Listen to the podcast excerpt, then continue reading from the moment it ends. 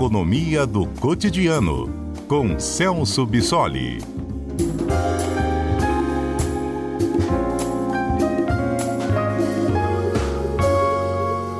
Professor Celso Bissoli, doutor em Economia pela UFMG, nosso comentarista aqui às quartas-feiras. Você acompanhando o noticiário da guerra e suas consequências econômicas, já ficou sabendo que a Rússia é um grande exportador de petróleo. E ontem veio a notícia que os Estados Unidos suspendeu a importação de petróleo russo, uma retaliação devido à invasão russa à Ucrânia.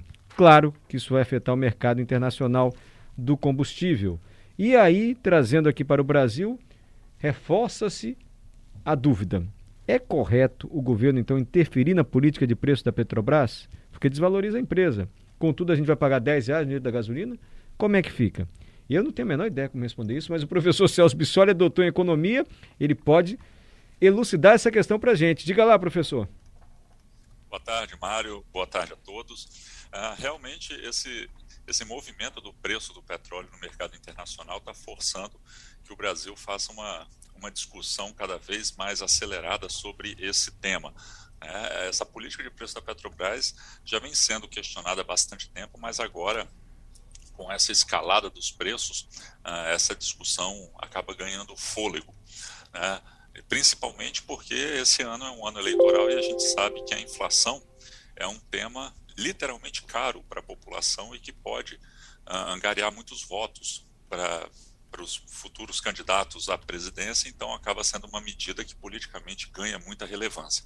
Uh, o que nós temos observado é o seguinte: uh, esse movimento, essa sanção dos Estados Unidos de reduzir a, a importação de petróleo da Rússia, assim como outros países também pretendem fazer, inicia um movimento de busca de outros países fornecedores Sim, de é... petróleo, o que acaba aumentando a, a, demanda por esse petróleo e, consequentemente, um aumento do preço desse produto no mercado internacional. Ao mesmo tempo, a gente tem uma restrição de oferta, porque alguns países não conseguem aumentar a oferta eh, de petróleo na mesma velocidade e, e justamente esse desequilíbrio entre oferta e demanda faz com que os preços disparem no mercado internacional. Até pouco tempo atrás, a gente estava falando do preço do barril de petróleo de aproximadamente 80 dólares e nós já assistimos agora o petróleo ultrapassar o patamar de 120, 130 dólares. Né? Por que, que aqui no Brasil né, essa questão acaba sendo muito importante? A gente tem que lembrar que há aproximadamente 50 dias a Petrobras não repassa o preço do petróleo no mercado internacional para os combustíveis. Então, esse aumento que a gente já está vivenciando com a gasolina, de aproximadamente R$ reais o litro, uh, é um preço, digamos assim, antigo. A gente ainda não assistiu a esse repasse uh, de preços do barril chegando a 130 Nossa. dólares.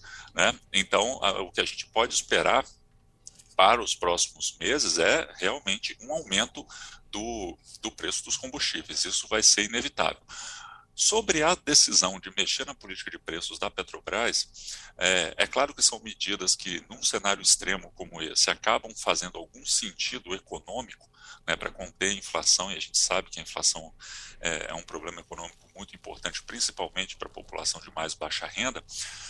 Mas toda discussão de propostas de intervenção na Petrobras, seja, seja uma intervenção direta de congelamento de preço ou uma intervenção indireta, como alguns projetos de lei que tramitam no Congresso para reduzir o ICMS ou criar um fundo de estabilização, todos esses projetos, embora atuem de maneiras diferentes, esbarram sempre na mesma questão, que é a efetividade desse tipo de medida. Ou seja, será que ah, essas medidas que estão sendo propostas vão gerar o efeito que a gente espera? Porque algumas estimativas que nós temos, ah, por exemplo, de redução do ICMS dos combustíveis, ah, pelas estimativas, seria uma redução de aproximadamente 50 centavos por litro de gasolina, ou seja, do atual patamar de R$ reais a gente teria um preço médio de R$ 6,50. Ou um fundo de estabilização que poderia durar por um período mais curto de tempo e que as estimativas mostram que custariam para os cofres públicos algo em torno de 30 bilhões de reais. A questão toda é que essas políticas, embora bem intencionadas, podem ter um efeito extremamente limitado, a depender do que a gente vai observar do preço do petróleo no mercado internacional, porque uh, nós ainda não pegamos esse aumento do combustível a partir desse salto de 80 para 130 dólares o barril. E algumas estimativas já mostram que, dependendo da intensidade dessas sanções que os países estão apresentando para a Rússia, o preço do barril do petróleo no mercado internacional pode chegar a algo próximo a 200 dólares o barril.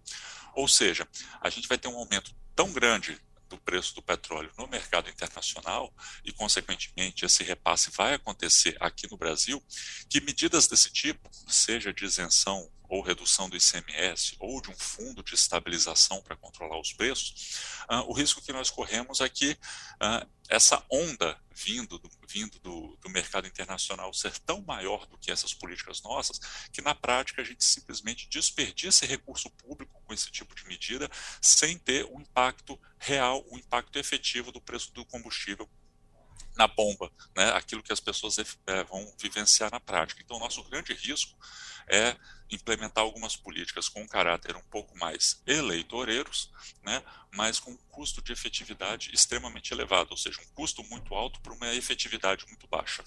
Quer dizer, já vai ficar tão mais caro, tão mais caro, é a tendência que talvez você reduzir ICMS ou usar um fundo, como o senhor falou, para amenizar um pouco o impacto do preço, não faça tanta diferença. Né? Então, em vez de pagar 10,50, vai pagar 10,35, por exemplo. Quer dizer, chutei um, chutei um número totalmente aleatório aqui, professor. Sim, sim, mas essa é a lógica da análise que a gente faz. Né? Porque medidas de, de, estabilização como essa, ou redução de impostos, são medidas que, do ponto de vista econômico, são extremamente válidas e são utilizadas em em vários momentos né, é, como política econômica. Isso é absolutamente razoável. O problema é que aqui a gente tem uma excepcionalidade causada por essa guerra, em que a gente tem um choque de oferta muito grande. Né? Então, é, é a oferta de petróleo no mercado internacional que está puxando esse movimento de escalada dos preços. Então, a gente tentar fazer frente a um movimento de choque de oferta tão grande, com algumas medidas que têm um alcance limitado, vão representar na prática perda de recurso público. Né? Por exemplo, e a própria inflação que a gente vai observar na nossa economia por conta do preço do petróleo e aumento do preço dos combustíveis, uh, o Brasil, assim como outros países, também uh, vai lançar mão de aumento da taxa de juros para conter essa inflação. Né? Só que a gente sabe que a taxa de juros tenta controlar a inflação reduzindo o consumo para fazer com que esse aumento de preços não se dissemine de forma tão generalizada pela economia como um todo. Mas, novamente, nesse caso, a gente tem um problema muito maior de oferta do que propriamente de demanda. Então, por mais que o aumento da taxa de juros possa ser uma estratégia e vai ser uma estratégia utilizada pelo Brasil e por outros países, o efeito também é limitado. Entendi. Então, é como se a gente estivesse tentando segurar um tsunami com, com alguns instrumentos não muito adequados. Então, corre-se o risco da gente perder muito recurso público com essas medidas. Professor Celso, muito agradecido pela análise aqui no CBN Cotidiano. Até a próxima quarta-feira. Eu que agradeço e até a próxima. Até a próxima.